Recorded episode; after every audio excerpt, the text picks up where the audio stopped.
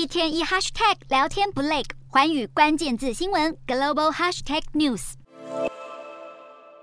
巴基斯坦遭遇历史性洪灾，在灾情最严峻的东南部信德省，基础设施与供水系统几乎全面瘫痪，让当地面临霍乱及登革热等大规模传染病爆发的威胁。信德省一处临时建立的医疗救护营，每天都涌现上百位病患。失去家园的灾民，现在比起头顶没有屋檐，更担心的是要饿肚子。信德省不但有缺水危机，也几乎没有任何食物供应。何况当地还是巴基斯坦的农业中心。然而，毁灭性洪水已经淹没了大片农作物。信德省的农产量占全巴基斯坦的四分之一。据政府估算，当地目前损失超过十六亿美元的农作，还有成千上百的农民同时失去了家园和生计。眼看巴基斯坦人道危机不断恶化，中国在先前的一亿之上又追加了三亿人民币的金援。巴基斯坦也再度提出，当前各地的严重水患是地球暖化的恶果，希望排碳大国们能够出钱赔偿。海滩仅占全球百分之一的巴基斯坦，却是极端气候风险排名前十的国家。目前为极端气候负起最大责任的，就是过往生活全被淹没在洪水里的大批灾民。